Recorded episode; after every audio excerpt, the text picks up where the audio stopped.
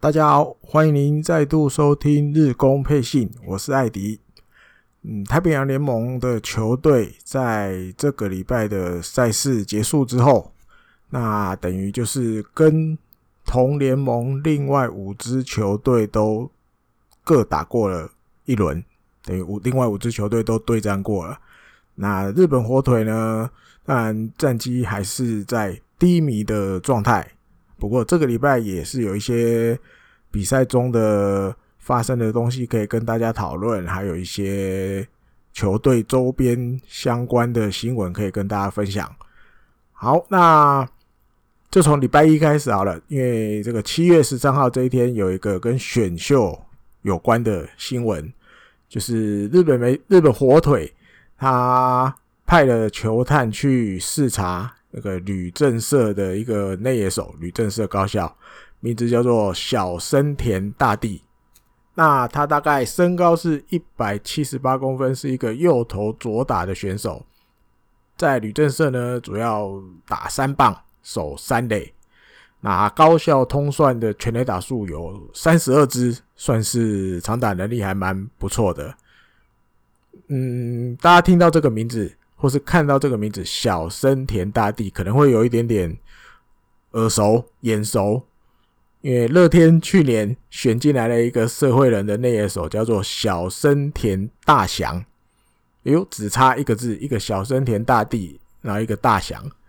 所以网络上日本那边就说：“哎呦，他们两个是不是兄弟关系啊？对不对？一个哥哥，一个弟弟。”结果查啊查，哎，好像不是，他们刚好只是。都姓小森田，那也刚好名字的第一个字都是大，但是却不是兄弟。为什么？因为日本网友就去稍微查了一下，他们两个人也有巧合之处，都是兵库县出生的选手，只是这个乐天的这个小森田大翔呢，他是在兵库县一个左用町这样子。那小森田大地的出生地是兵库县的姬路市，这样出生地不同。那一般如果你是兄弟的话，出生地应该都会相同。而且，嗯，日本乡民又继续查下去，比如小学他们各就读的是什么学校，中学、国中是读什么学校，哇，居然都不一样。所以这大概就是真的是一个谣传，一个巧合。那我也去查了一下这个小森田的这个姓啊。在日本，其实信这个人、信这个姓的人没有很多。网络上的资料大约只有全国全日本大约只有六百一十人是信这个小生田哦，所以这这是很巧合，这是一个巧合。那旅政社回来啊，旅政社高校其实大家都知道出了蛮多哦，职棒选手，比如说山田哲人，对不对？还有在现在在罗德的安田上线等等等很多。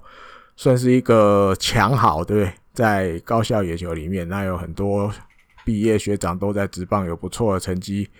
所以这个小森田大地，日本火腿也派了人去观察，但是最后会不会选，当然还是要保留啦。因为你说，哦，三垒手目前比较年轻的已经有野村佑希了，会不会再选？这个可能还要先打个问号，但是可以，大家可以。顺便了解一下这个这位选手，因为名字也蛮有趣的。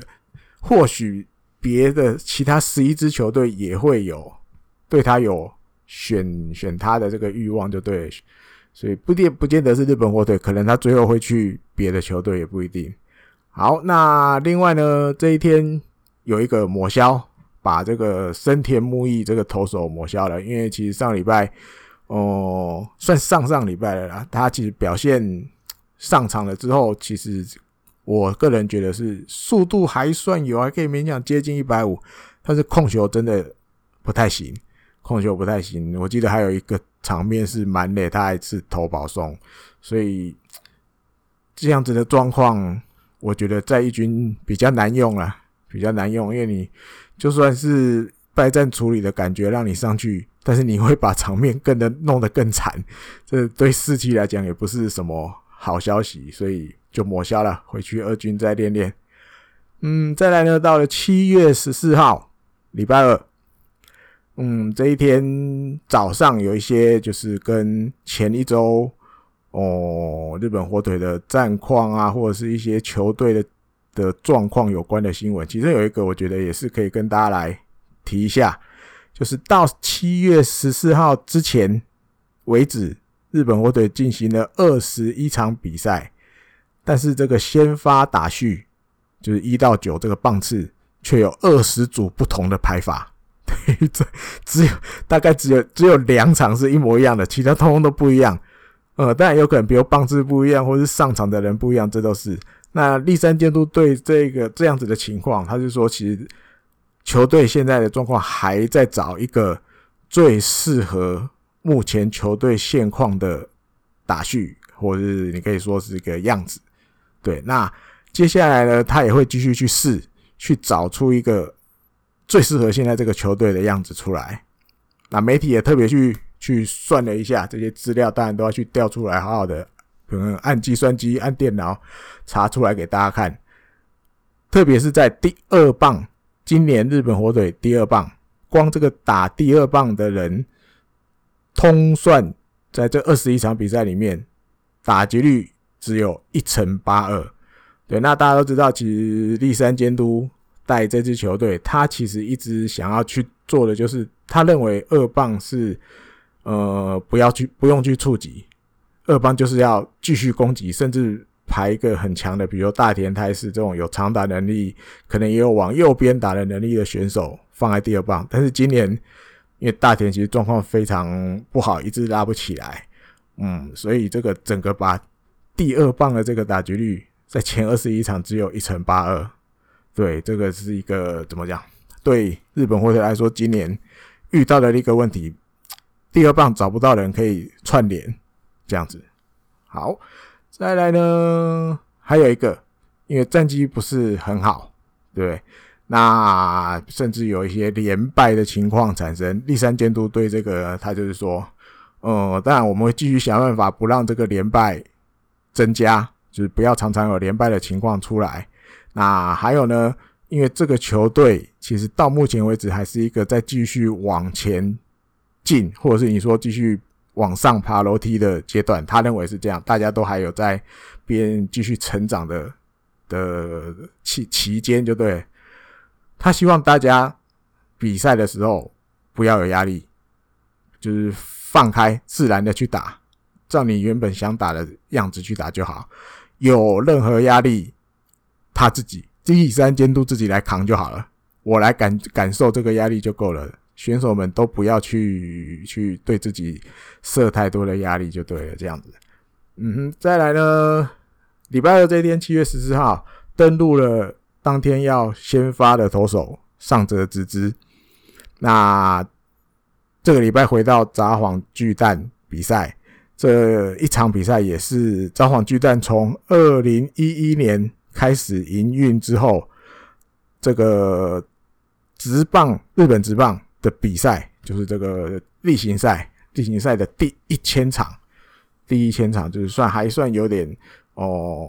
可以纪念一下第一千，但里面可能有一些比赛不是日本火腿主场的也有，但是不多啦，几乎都是日本火腿主场。那还有这一场也是今年札幌巨蛋第一场开始有观众进来看球了，对，这也是一个一个第一个。第一次，今年的第一次。那比赛的结果呢？最后二比五输给了罗德，等于今年五次的对战组合，对不对？从六月十九号对西武一路到到上个礼拜在主场对罗德，第一场全部都输，继续这个不好的不好的征兆继续延续下去。那。这一场比赛，我觉得大家一定印象比较深刻的是清水优心啊，因为他一局上半的时候有一球要阻杀二垒，结果球一传出去，可能弹道稍微有一点点低，就打到了上泽直之的右手背。对，那另外呢，还有一个三局上的时候，哦，他传三垒，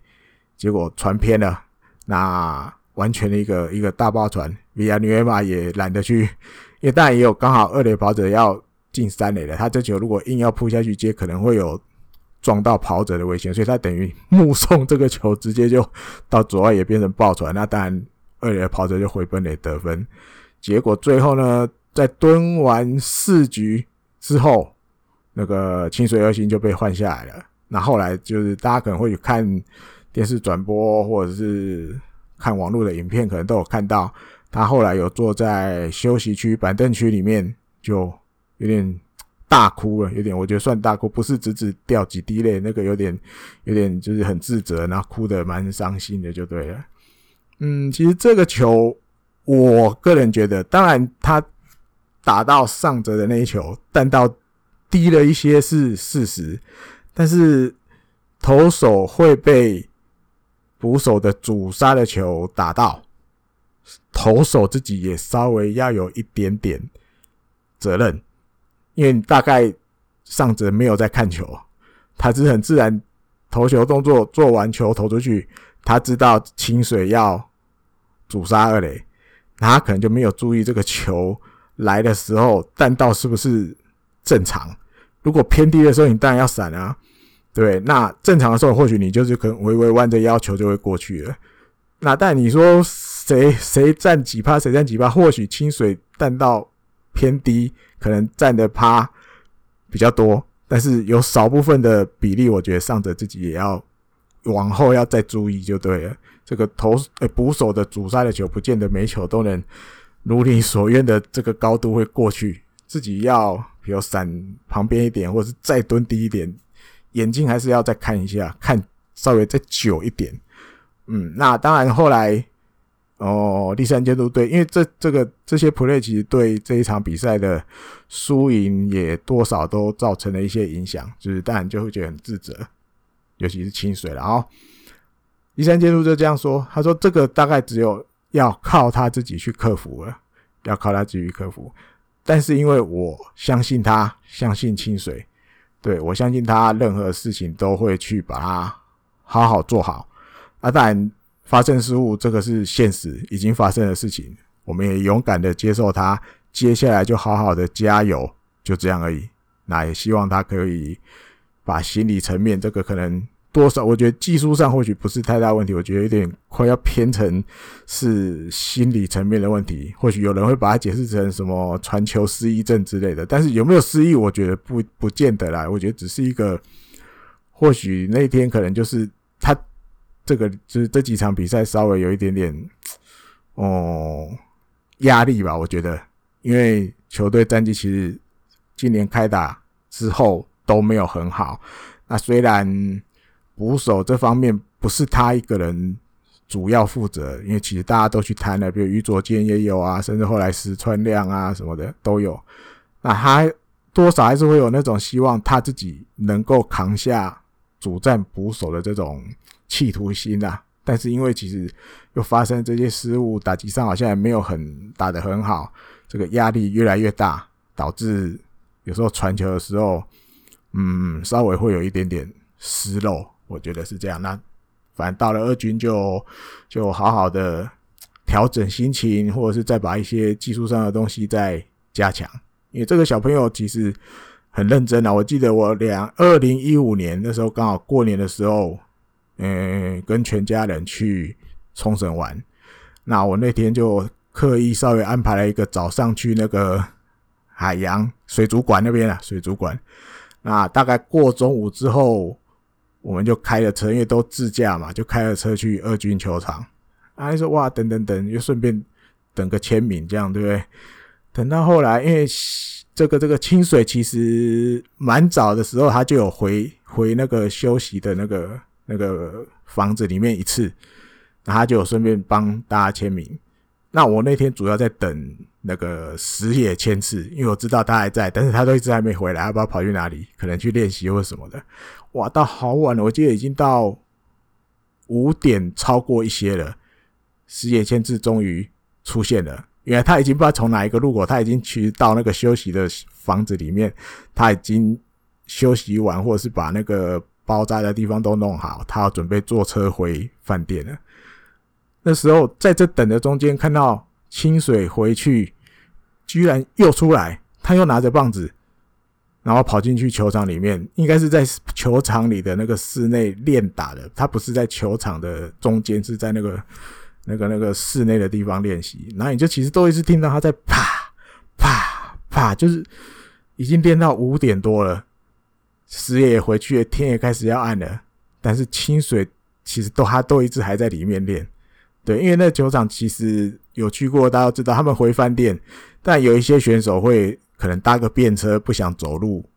那就 OK 省一下脚力，坐便车回去。但是有一些年轻选手，其实他们是不搭车，他们就是沿着海岸线慢慢慢自己练完球走回去。早上也是这样，沿着海岸线从饭店走走走走走走走过来这个国头村的球场。所以你我说练习，我这我个人是觉得清水没有太大的问题，他真的练得很勤。我个人觉得是这样。还有比赛这一场比赛，嗯，西川遥辉达成了一个算蛮重要的个人的里程碑记录，就是。生涯第两百五十次盗垒成功，那在日本的职棒历史上，只有四十六个人达成生涯两百五十盗，而且现役选手目前只有密井嘉男跟西川遥辉两个人而已。对，而且还有一个更难能可贵的成绩，是在通算盗垒成功率里面，他是史上最高的，呃，八成六三，而且。两百五十次盗垒成功以上，成功率还能超过八成的，其实不多。我印象里面，我那时候看到报道，大概五个人左右而已。历史上只有五个人，你能盗垒成功两百五十次以上，而且成功率还要超过八成。所以西川遥辉真的，他不到垒对球队真的蛮伤的。我个人觉得，去年我觉得就有这种情况，我记得对不对？就是到垒整队的到垒成功数都。很少，甚至尝试的次数都少。我记得那时候，我会觉得这好像感觉有点自废武功，因为速度其实还是这个球队得必备的一个武器呀。嗯，好，再来还有这一场比赛，因为对到罗德的先发投手是美马学，他其实都打得不是很好，所以这个赛后，这个森本希哲就是以前也是待过日本火腿，也待过。开路先锋，理个光头，大家都知道。网友可能比较讲比克大魔王，大家比较清楚一点。那他当然也现在也有多少接一些球评的工作。那在一个平面媒体，他就讲了一些话啦，可以跟大家稍微分享一下。他觉得这一场比赛，日本火腿打线打不好美马学的变化球，因为他觉得美马学是属于这种变化球比较多的投手。对，那他觉得每一位打者，你站上打击区的时候，你的头脑里面呢，是不是已经整理好了要怎么来对付美马学？他打一个问号，他觉得大家是不是都没有整理好？尤其他自己统计的，他说有六次对到美马学，其实第一个好球进来，大家就打，大家就打了，然后结果都没有。一次安打都没有打，全部都是就是出局。他觉得，当然第一球就毫不犹豫去打，这不是坏事。但是这个球，你挥棒的这个第一个球，是不是你站上打击区前就已经准备好要打的这个球？比如可能是直球，可能是变化球。那变化球里面可能，比如是。哦，滑球或者是什么曲球或者是什么球，就是你这个挥的这个第一个好球，是不是你当初想的那个球一模一样？跟着你就是照着你的剧本来。那如果是这样的话，那当然就是自己练习不足。如果不是的话，那有一点点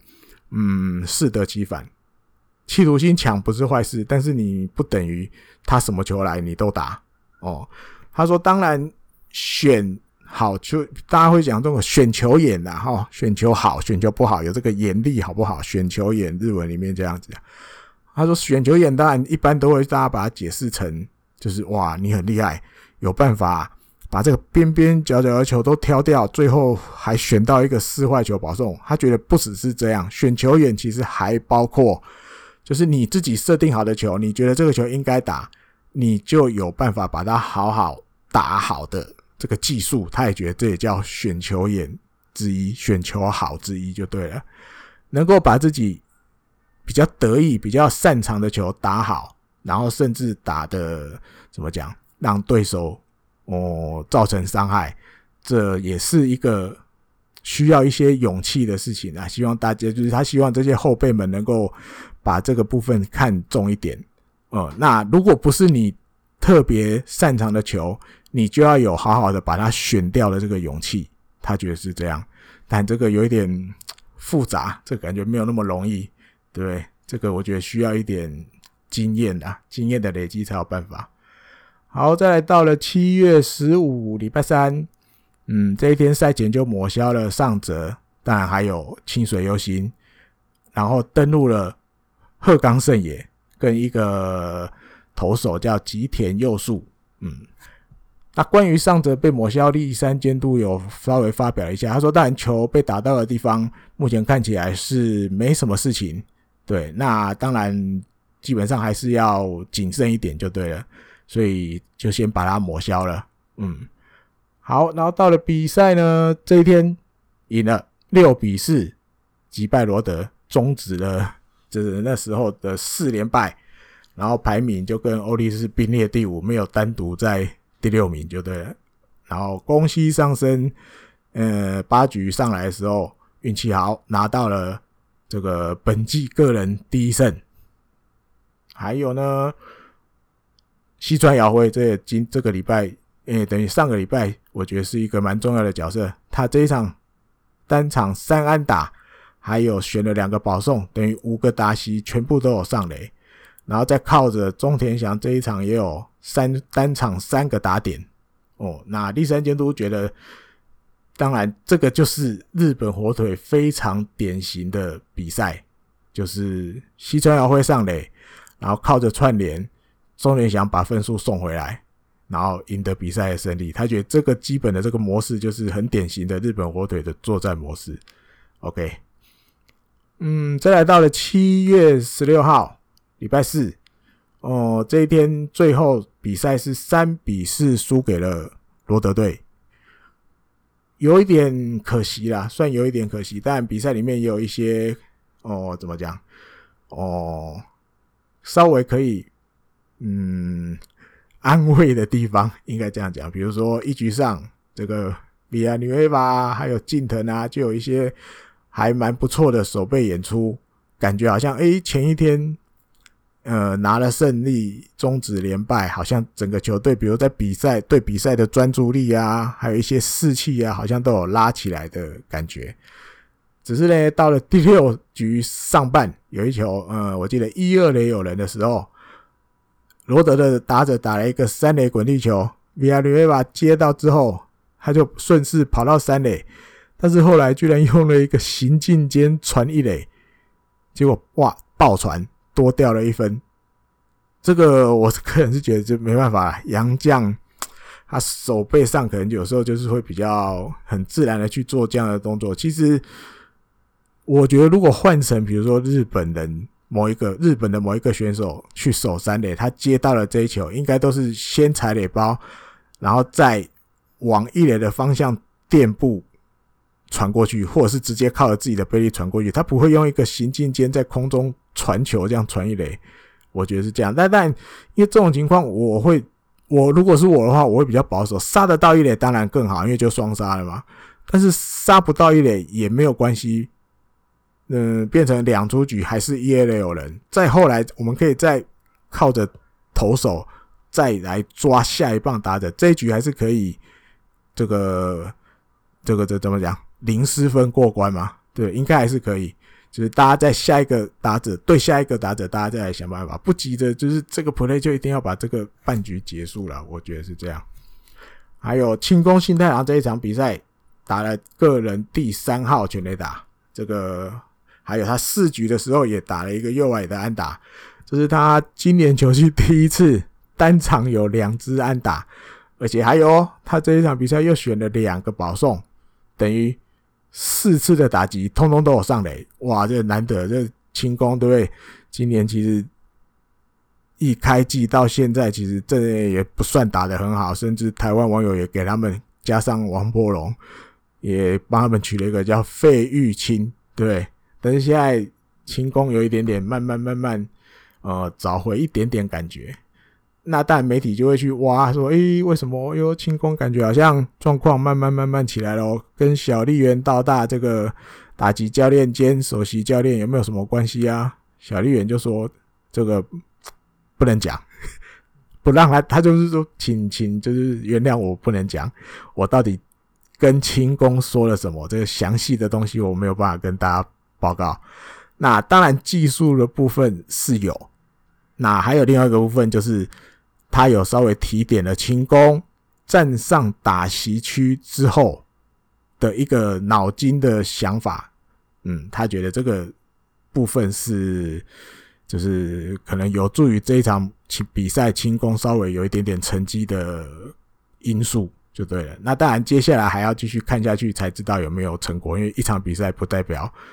全部就对了。呃，当然，因为球队也需要有一个，比如像轻功这样的选手突然开眼了，嗯、或者是换个说法，打击状况提升了，来带动一下打线。因为其实这场比赛三比四输给罗德，其实整场比赛有十一次残垒，哦，十一次残垒。那栗山监督也觉得，反正他觉得选手都是，就是用尽自己的生命、一生悬命的在打球，他不会去去特别去苛责谁。嗯，这是他一贯，是我刚记得上一集也有大概聊到这一段。第三阶段就是这样的，他不会去苛责任何一个选手，不管赢或输或失误或什么的，他都不会去做这些事情。好，再到了七月十七号礼拜五这一场比赛，最后七比四赢了罗德，那算关键。为什么？因为礼拜五嘛，又到了这个王牌登板日，有缘航平终于拿了二零二零年。球季的第一胜，那他六局用了一百二十七球，但是有一点点怎么讲，让人提心吊胆的是，其实他前五局没有任何一局是让对手三上三下，直到了第六局，等于他投球的这一天投球的最后一局，才投出一个我个人觉得算蛮完美的投球表现，也让对手三上三下。这一场比赛，我觉得就可以稍微去观察了，因为礼拜五王牌登板日，我觉得球队其实还是蛮重要的。这个点就是王牌每次登板的时候有没有办法拿胜投？对，那因为今年赛程比较特别，对太尤其对太平洋联盟来讲，就是一次都要六连战，一次要对对都要六连战。以前比赛赛程的安排方法。虽然一个礼拜也是基本上会打到六场没有错，但是偶尔会有五场或者是四场，然后可能大家会去在先发轮值的地方会去稍微换一下，比如尽量，比如我就故意去让我的王牌稍微把它调一下，让他去对到可能对方二号、三号的捕手，稍微闪一下，那要增加王牌的。胜场数，或者是王牌登板日那一天，球队就尽量要赢球。以前可以这样子玩，这样子去排，可是今年要这样巧比较难。对，因为六场都是同样的对手，而且是连续不断，每个礼拜都六场，每个礼拜都六场。你要去把有缘调离礼拜五，你可能就要稍微动作也，就是调动的那个幅度会比较大，或是比较麻烦。所以几乎如果不变的话，就是他就是会一直在礼拜五出来。那又会很常遇到其他球队的王牌，等于每几乎每个礼拜都是王对王、王牌对王牌的感觉。那在这样的情况下，还要能尽量让自己的王牌多一点渗透，除了王牌自己要有一些特别的表现之外，哦，还要有一些球队的，就是比如打线上的帮忙，就对，就是比如又像日本或者这种可能这今年打线又不是很顺的球队，得的分数很少。那有缘要怎么样让自己去多压制对手的打线？对，就算因为他自己有讲，七月十七这一场比赛，他其实状况没有到很好，但是最后有有帮助球队赢球，个人就是他觉得还蛮欣慰，还蛮高兴的。嗯，就我我想提的就是这个地方，就是或许他状况不是很好，但是他想办法撑，比如他尽量也撑完六局，用了一百二十七球。那再把棒子交给后面的中继后援，那当然也有守住，但打线也有帮忙，这些东西让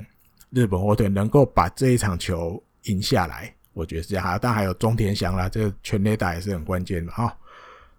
还有呢，啊，这个比赛里面还有一个可以跟大家聊一下的，就是我记得有一个场面是清宫要硬闯本垒，跟最后跟罗德的这个投手，哎，捕手罗德的捕手田村龙宏有冲撞，对，那时候当下看到哇，那个田村的手好像。痛到不行，很痛苦的表情。后来又慢动作重播嘛，就我靠那个清宫的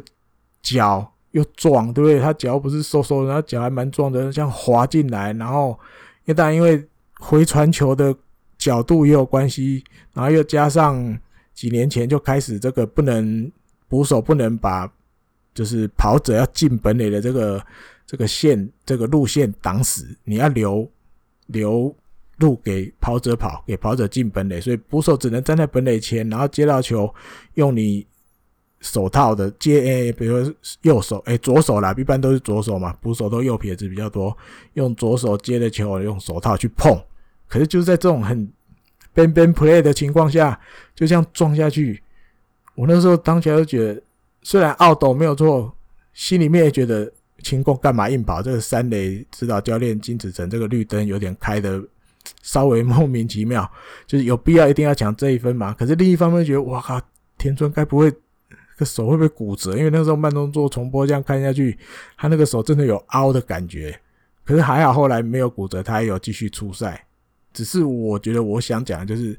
当初去设计这个就是禁止，就是不要有本垒冲撞，那。当初的起跑起诶、出发点就是为了要保护捕手嘛，因为比如日诶、美国大联盟那边有一些跑者要进本垒，他是没有在插的，对不对？他就是像一台拖拉机一样撞进来，他把捕手撞翻，甚至要把你的球从手套里撞出来。那为了保护捕手，所以去设计了这个新的规定。那也希望捕手不要挡在那边，你要站在本垒前面，然后用头手套去 touch 就好。可是你。去设计了这个特别的规则之后，你还是会遇到像这一次清宫滑回本垒跟田村冲冲撞的场面。那其实这样有保护捕手吗？个人觉得有时候又没有啊。因为这这种这种情况，只有手过去，而且又很紧急，只能单手，又没有另外一只右手可以可以帮忙护着手套或者怎么样的，只有这个左手直接这样伸过去，要去挡在本垒前去碰。轻功的脚，然后去撞成这样，其实有时候对捕手来讲，其实也说不定比 比他以前这样可以稍微用他的这个小腿的这个护具去去去把本垒的线稍微挡一下，还来的危险。我觉得哦，这个我觉得可以再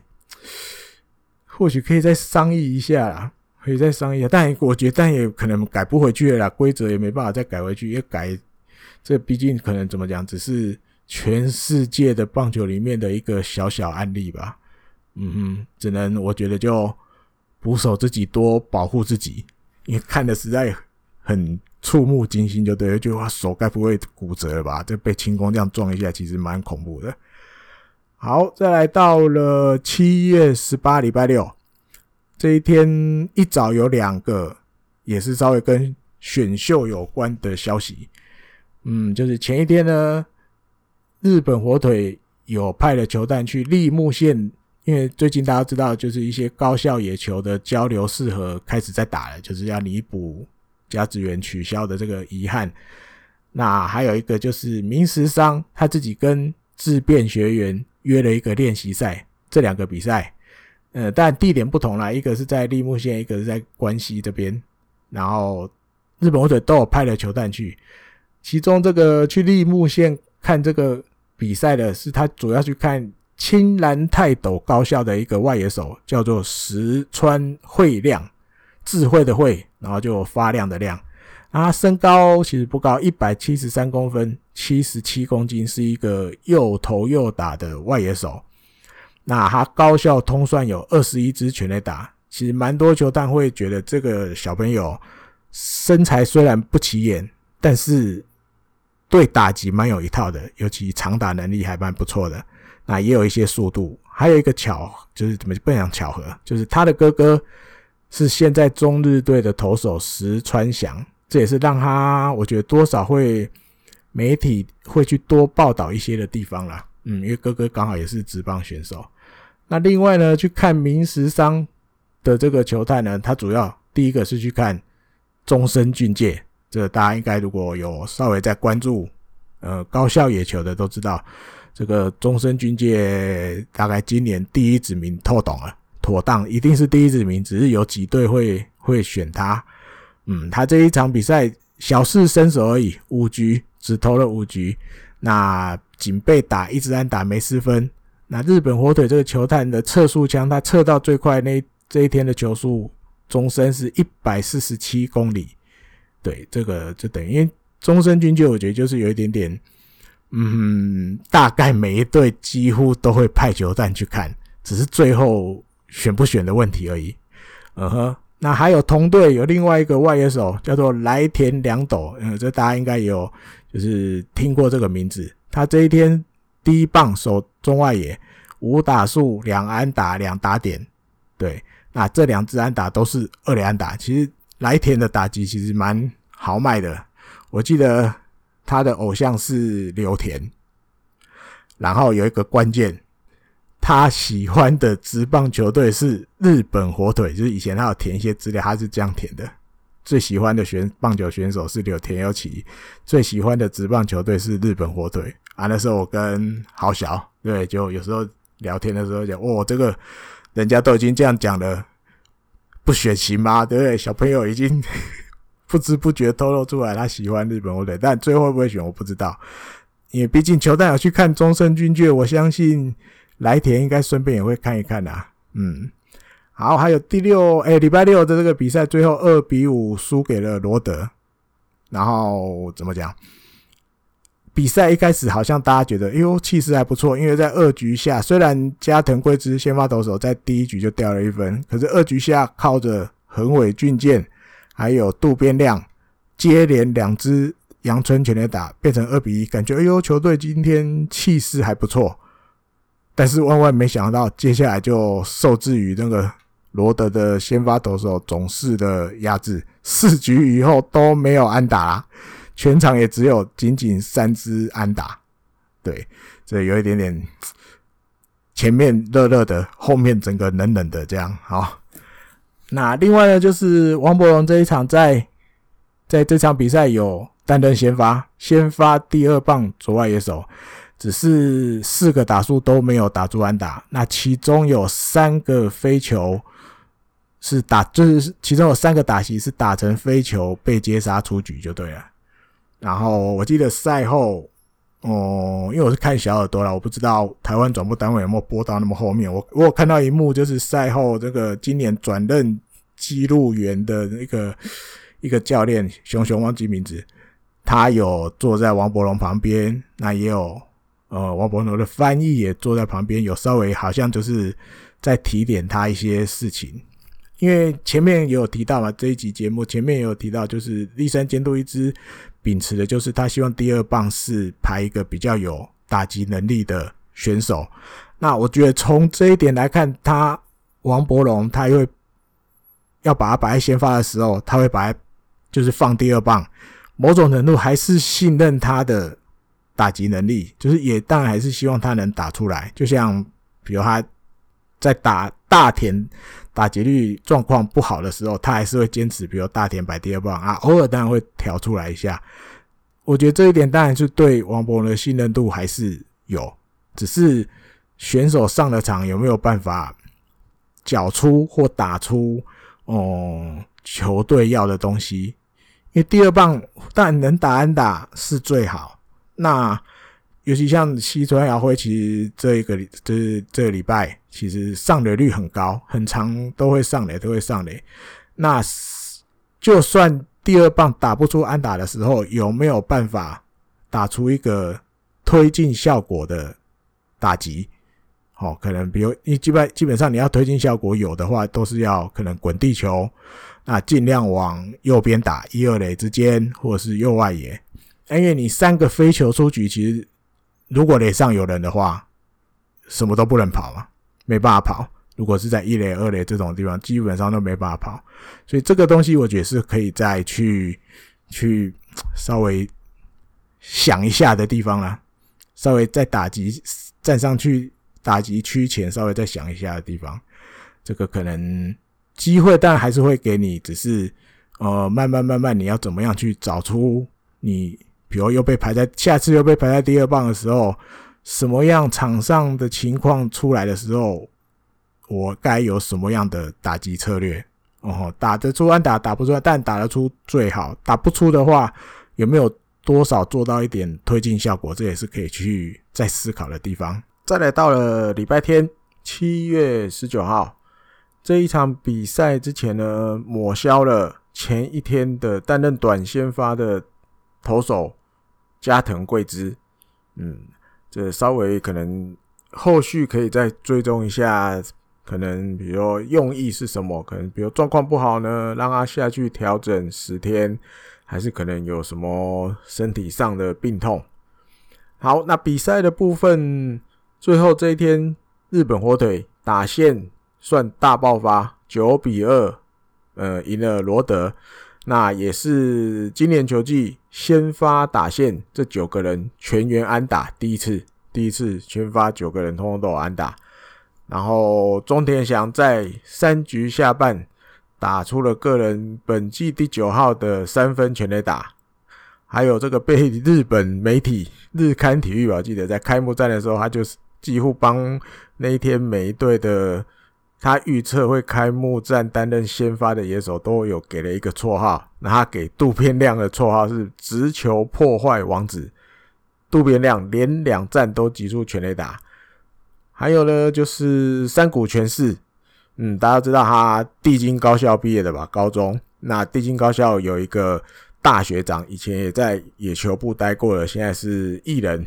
搞笑艺人出身的，现在当然也是算很前辈级。的人物石桥贵明，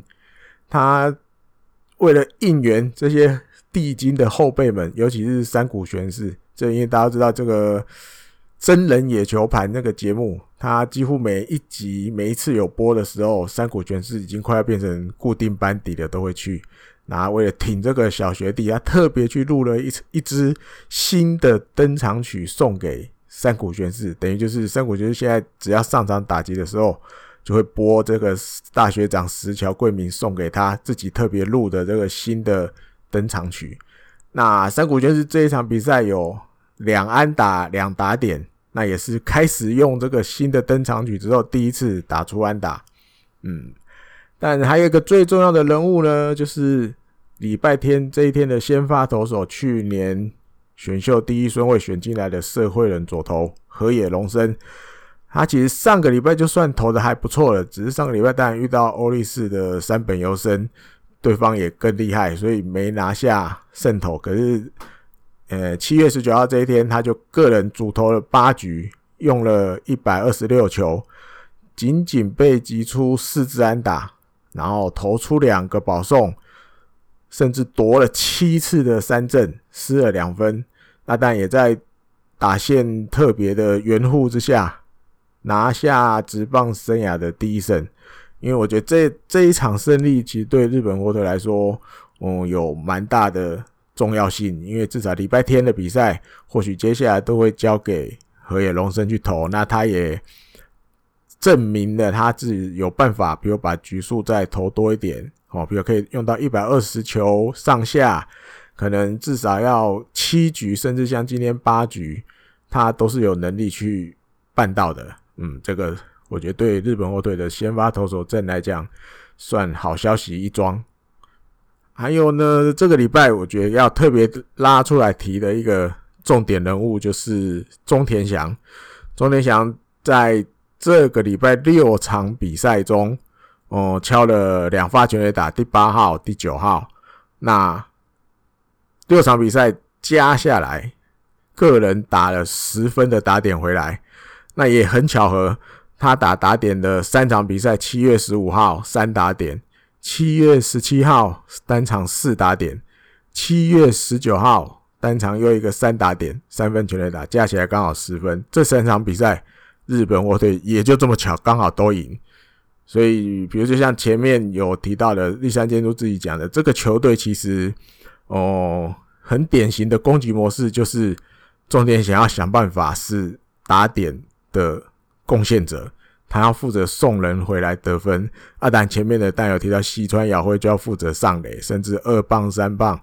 去串联打线，这就是日本火腿一定得去不能少的攻击方法就对了。那总结一下，这个礼拜六场比赛，日本火腿跟罗德打了一个三胜三败，然后战绩变成了十胜十五败二和，排名呢略略脱离芦主，爬到第五名哦，这个样子。当然还有这一天呢，在二军的比赛也可以稍微跟大家提一下，吉田辉星在二军先发，他投了一个三局送出。五次三振，没有安打，没有被击出安打，也没有丢任何一分。那因为投三局是刚好哦，因为二军有的比赛不见得是像一军这样，就是你能投几局就几局。他可能整个比赛九局，他是有安排好，比如谁先发投三局，谁投两局，谁投一局。那这一场比赛刚好是有这样子的安排，所以就限定他这一场比赛只让他投三局。然后立三监督呢，在札幌巨蛋，因为要比赛嘛，一军有比赛，只是他还是有透过一些方法去确认了，可能网络的直播啊，去确认了吉田辉星投球的动作啊，或是这些影像，他自己的感觉，今天看起来他的，他觉得今天吉田辉星的球的值很不错，很明显的很不错。然后接下来他觉得，如果是他吉田辉星可以再升任，比如把投球局数加长的话，这个接下来一定会有机会要把他拉上来一军试试看，这样子。尤其比如下一次他在二军的登板，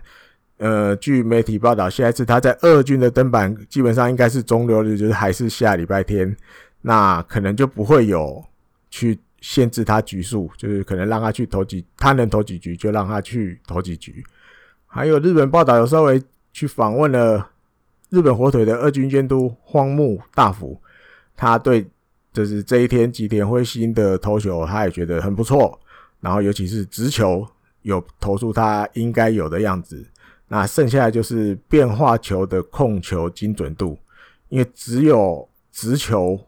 准或者直球好的话，上了一军其实还是会有一些。遇到一些困难，因为一军的打者毕竟没有那么简单就能对付。另外呢，日本火腿的二军投手教练加藤武志，他也有稍微回应了记者的的的问题。他是说，嗯，